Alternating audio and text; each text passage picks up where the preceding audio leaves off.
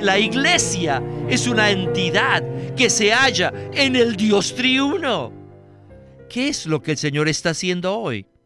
Él está moldeando, transformando y conformándonos a todos nosotros, a toda la iglesia, a la imagen del Dios triuno, haciendo que todas las iglesias sean candeleros de oro.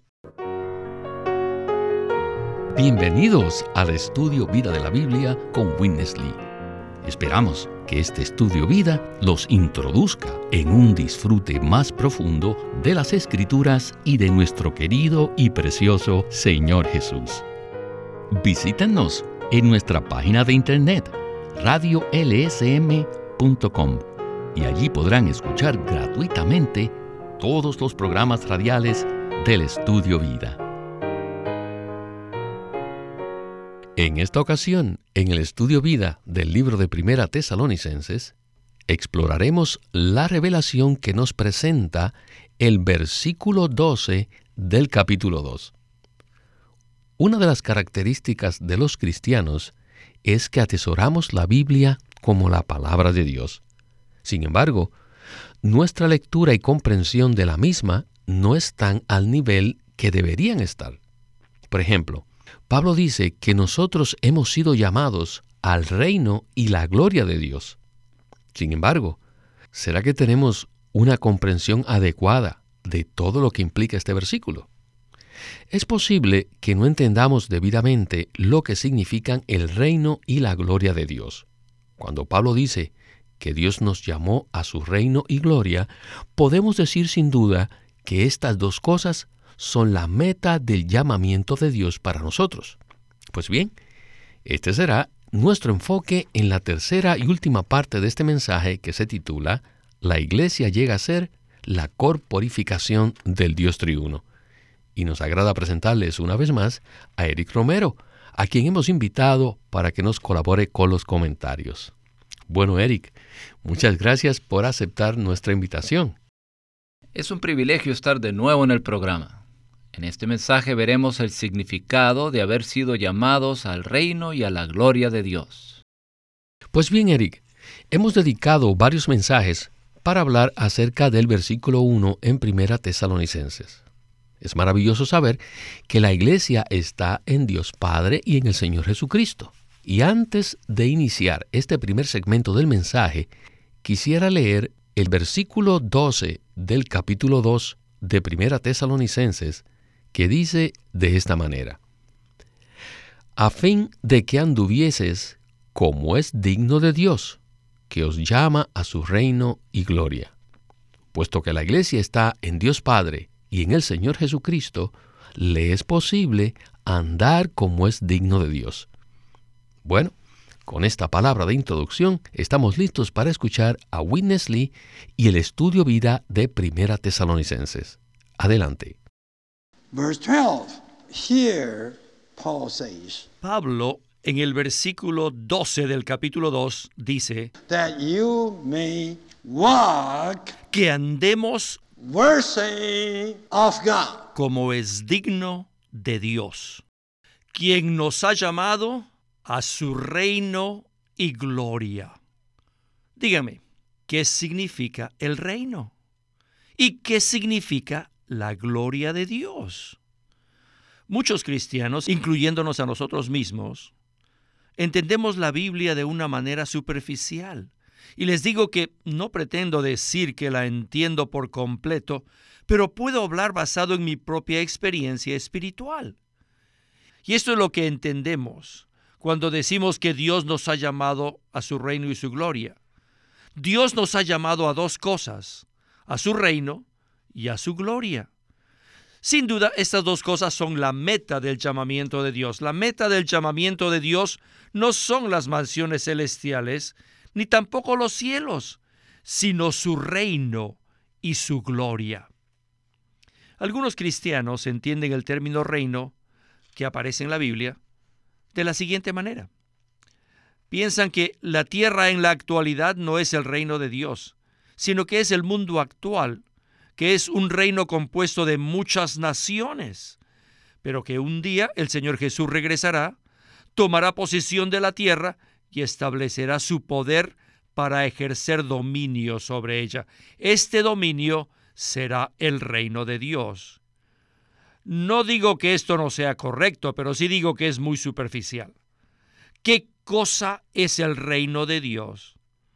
Miren, cuando expresamos a Dios en nuestra vida diaria, ese es el reino de Dios. Cada vez que expresamos a Dios, esa expresión es el reino de Dios. Si expresamos a Dios en la oficina diariamente, por un lado, todos nuestros colegas se opondrán a nosotros, pero por otro lado, se darán cuenta de que hay algo dentro de nosotros y para ellos es muy difícil definir en qué consiste ese algo. Pero ese algo es el reino de Dios. Cuando andamos de una manera digna de Dios, hay cierta clase de situación. Es como una atmósfera que nos rodea, que es el reino de Dios. ¿Pueden ver esto? Y siempre que esté allí el reino de Dios, allí hay gloria. Supongamos que todos los cristianos vivieran y expresaran a Dios en su vida diaria. Sin duda, eso sería el reino de Dios en la tierra. Eric, según el versículo en 1 Tesalonicenses 2.12, nosotros hemos sido llamados al reino y gloria de Dios. El concepto que tiene la mayoría de los cristianos es que un día el Señor Jesús saldrá de entre las nubes, pondrá orden entre las naciones y establecerá su autoridad. En cierto sentido, este concepto no está equivocado, pero es incompleto o superficial. Por lo tanto, ¿podría usted explicarnos un poco más este asunto de lo que es el reino de Dios? Con gusto. A medida que Witness Lee hablaba, recordé que yo mismo pensaba de la misma manera.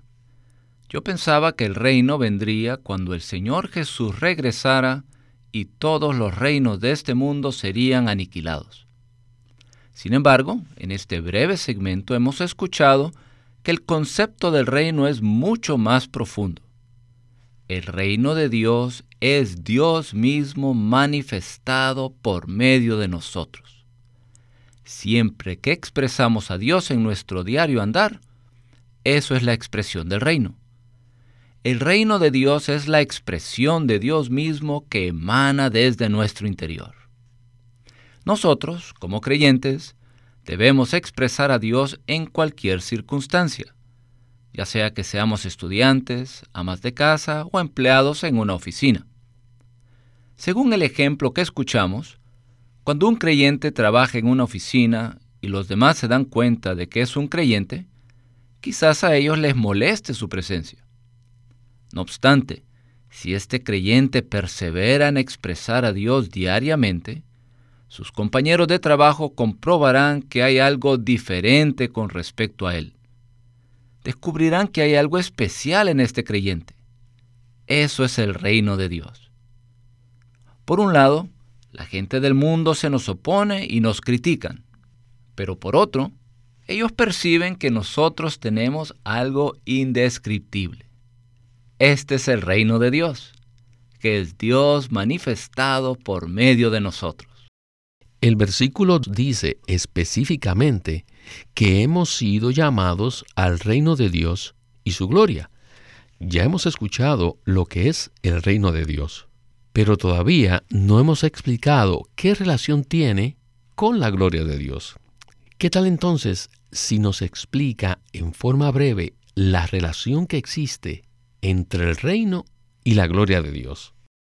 Si examinamos con cuidado el contexto de Primera de Tesalonicenses 2.12, nos daremos cuenta que el llamamiento al reino y a la gloria de Dios están relacionados con el hecho de andar como es digno de Dios. Cuando andamos como es digno de Dios, nuestra presencia traerá cierta atmósfera, la cual es el reino de Dios. Además, donde está el reino de Dios, allí también está la gloria de Dios. Quisiera ilustrar este hecho con un ejemplo de la vida matrimonial. El reino de Dios y su gloria pueden manifestarse en nuestra vida matrimonial. Si un hermano en Cristo y su esposa viven a Dios y andan como es digno de Dios, en su vida matrimonial se manifestará cierta atmósfera. Esa atmósfera es la expresión de Dios, la gloria de Dios.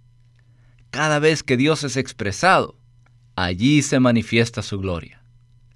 El reino y la gloria de Dios no es algo que vendrá en el futuro, sino que es Dios expresado a través de nosotros en nuestro diario andar. Muchas gracias, Eric. Antes de continuar con el siguiente segmento, voy a leer algunos versículos que se relacionan con el llamamiento que Dios nos ha hecho a su reino y gloria. Pablo dice en 1 Tesalonicenses 4:7 de la siguiente manera, Pues no nos ha llamado Dios a inmundicia, sino en santificación. Y luego dice más adelante en el capítulo 5, versículos 23 al 24, Y el mismo Dios de paz os santifique por completo, y vuestro espíritu, y vuestra alma, y vuestro cuerpo sean guardados perfectos e irreprensibles para la venida de nuestro Señor Jesucristo. Fiel es el que os llama, el cual también lo hará. Con estos versículos continuamos el estudio vida de esta ocasión. Adelante. En el capítulo 4, versículo 7, dice que Dios no nos ha llamado a inmundicia, sino en santificación. La palabra griega traducida santificación significa separación. Nosotros solo estamos separados cuando estamos en Dios Padre y en el Señor Jesucristo. Si no estamos en el Dios triuno, seguimos siendo comunes. No estamos separados del mundo. Más bien estaremos mezclados con la gente mundana y con todos los asuntos mundanos. ¿Se dan cuenta de esto? Jóvenes, ustedes deben darse cuenta que como personas que pertenecen al Señor Jesús, ustedes son parte de la iglesia y que la iglesia está en el Dios triuno. Podemos decir que Dios es como un cajón y que los ha encajonado a ustedes en sí mismo. Dios los ha puesto en sí mismo, los ha puesto en este cajón espiritual, un cajón divino y celestial. Ustedes están encajonados, están separados. Y esa separación es sencillamente la santificación.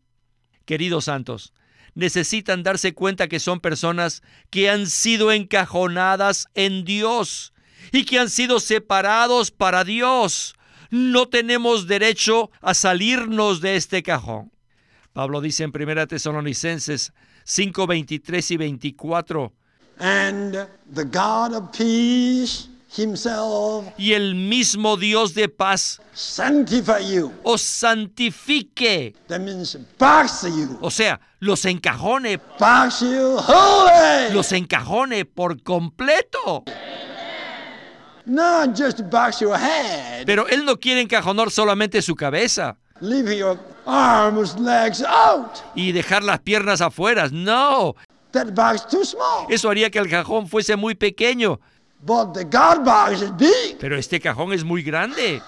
May God of peace sanctify. Que el Dios de paz nos santifique por completo quiere decir que Él nos encajonará por completo.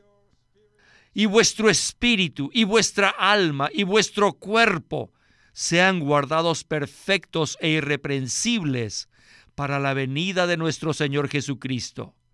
Fiel es el que os llama. Amén.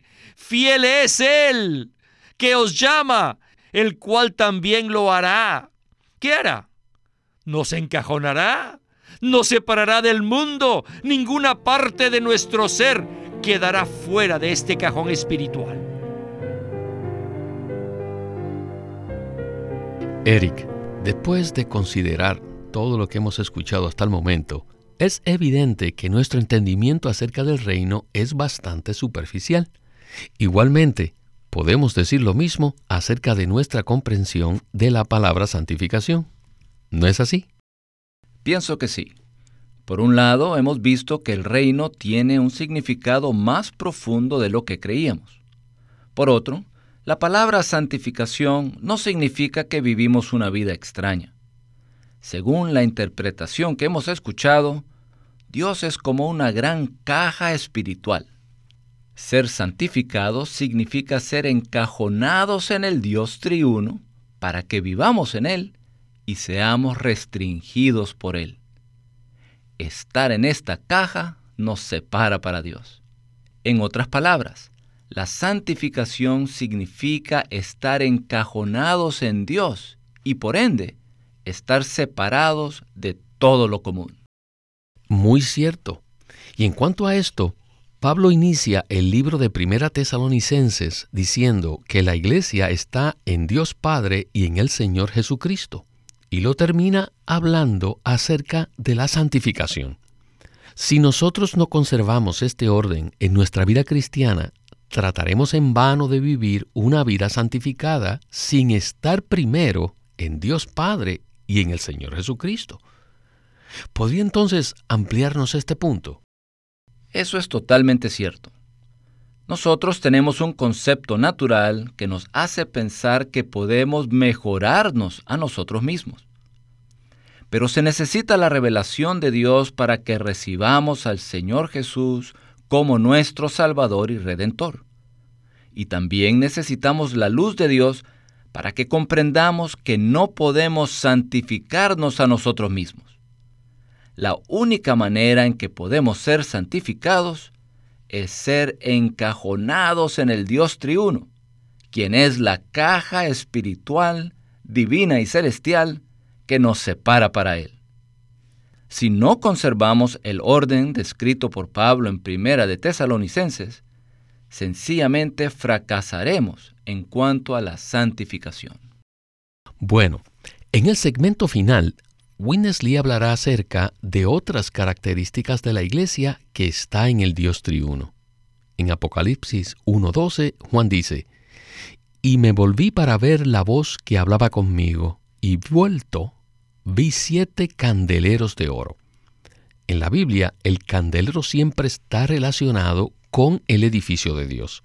Los candeleros de oro son un símbolo de las iglesias, lo cual significa que las iglesias están constituidas de la naturaleza divina. Así que, antes de escuchar el siguiente segmento de este estudio vida, ¿podría usted decirnos algo con respecto al candelero de oro? En esta era, la iglesia es representada por un candelero de oro. En Apocalipsis vemos que las iglesias representadas por los siete candeleros de oro son el testimonio de Jesús en la naturaleza divina y resplandecen en la noche oscura. Las iglesias deben tener la naturaleza divina, representada por el oro. Los siete candeleros de oro simbolizan al Dios triuno que es manifestado en la tierra por medio de su pueblo. Además, el brillo que proviene de los candeleros es en realidad la gloria a la cual hemos sido llamados por Dios. Gracias, Eric, por esta explicación. El candelero fue mencionado por primera vez en la Biblia en Éxodo 25 del 31 al 40 cuando se erigió el tabernáculo en el Antiguo Testamento. Bien, escuchemos entonces a Winnesley en la conclusión de este estudio vida. Adelante. Al final de toda la Biblia,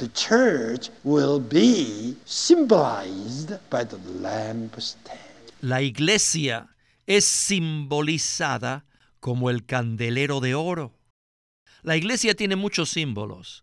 La casa de Dios, el reino de Dios, el cuerpo de Cristo, la morada de Dios, la plenitud de Dios, el guerrero, la novia.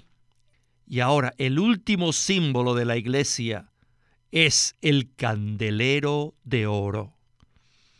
Si leen la Biblia, encontrarán que en Éxodo 25 hay una descripción del candelero de oro. Y este candelero es un tipo de Cristo. Cristo quien es la corporificación de Dios, y el candelero como el tipo de Cristo, representa simplemente la corporificación del Dios triuno. ¿Por qué? Debido a que en sustancia, en elemento, el candelero es de oro.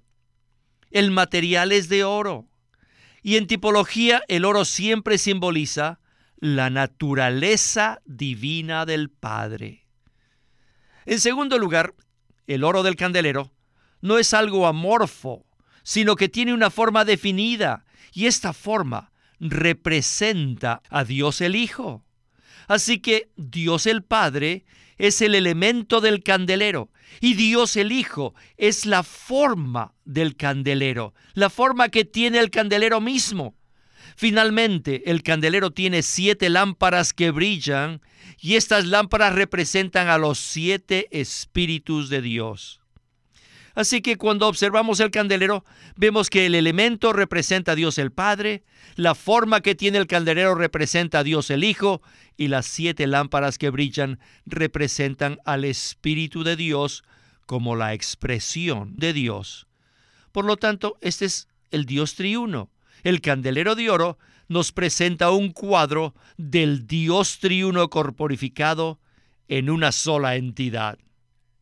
En el Antiguo Testamento, en Éxodo 25, el candelero es un tipo de Cristo, mientras que al final de la Biblia, en Apocalipsis 1, el candelero representa, ¿qué cosa?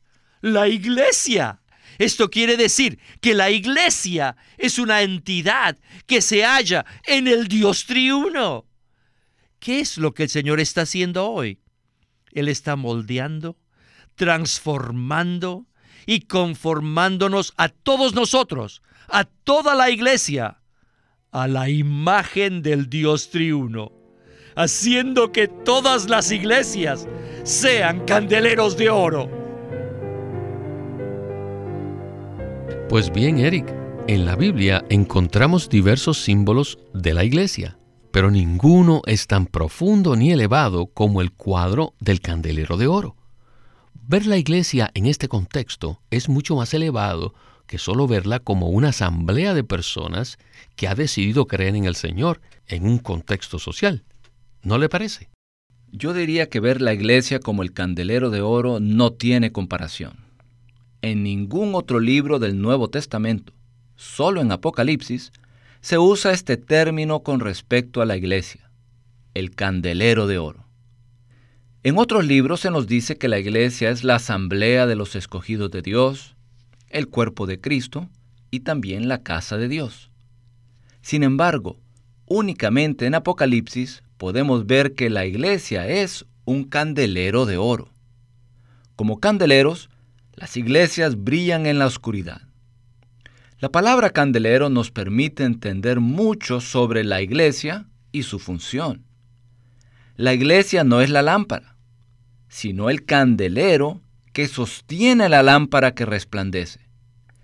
Cristo es la lámpara y la iglesia es el candelero que sostiene la lámpara. Dios está en Cristo y Cristo es la lámpara que es sostenida por el candelero. Es de esta manera que brilla la gloria de Dios. Este es el testimonio de la iglesia. Gloria al Señor por esta palabra. Bueno, Eric, desafortunadamente se nos terminó el tiempo y tenemos que terminar aquí. Muchísimas gracias por su compañía en este programa y esperamos que pueda regresar pronto. Gracias por invitarme. Siempre es un gozo estar en el programa. Este es Víctor Molina haciendo la voz de Chris Wilde. Eric Romero la de Francis Ball, y Walter Ortiz, la de Witness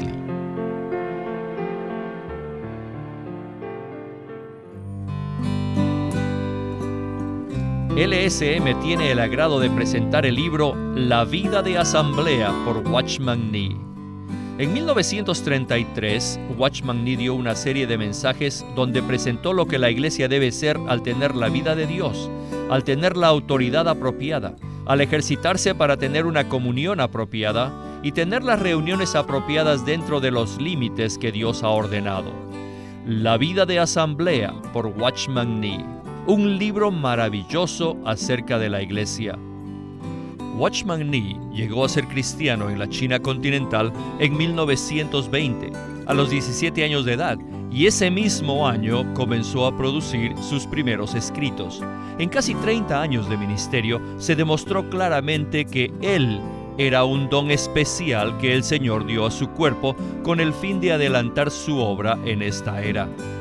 En 1952 fue encarcelado por su fe en Cristo y permaneció en la prisión hasta su muerte en 1972.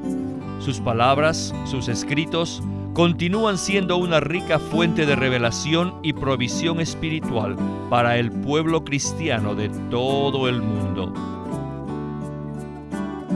Queremos animarlos a que visiten nuestra página de internet libroslsm.com. Allí encontrarán los libros impresos del Ministerio de Watchman Nee y Witness Lee, la Santa Biblia versión recobro con sus notas explicativas y también encontrarán folletos, himnos y libros en formato electrónico. Por favor, visiten nuestra página de internet libroslsm.com. Una vez más, libroslsm.com. Queremos presentarles la versión recobro del Nuevo Testamento. ¿Y por qué tenemos esta versión recobro? Debido a que a través de los siglos el Señor ha recobrado muchas verdades de su economía entre los hombres. Desde los días de Martín Lutero en particular, este recobro ha progresado constantemente a partir de la justificación por fe, la cual fue recobrada en esos tiempos, hasta la verdad de experimentar la iglesia, el cuerpo de Cristo, vista y disfrutada por muchos cristianos hoy, este recobro ha sido como un hilo dorado que une la iglesia en el tiempo. Las verdades recobradas y la herencia de los creyentes deben ser poseídas y disfrutadas por todos los creyentes hoy día. El Nuevo Testamento versión recobro reúne en un solo tomo todos estos aspectos notorios del recobro de la verdad y la experiencia de la vida cristiana. Ojalá que todos ustedes puedan tener acceso a conseguirse una versión recobro del Nuevo Testamento. Puede conseguirlas en su librería cristiana más cercana o llamando o escribiendo a Living Stream Ministry. Llámenos a nuestro teléfono gratuito 1-800-810-1149. 1-800-810-1149. 1149. Además, si desean, pueden comunicarse con nosotros enviándonos un correo electrónico a estudiovida.lsm.org. Una vez más, estudiovida.lsm.org.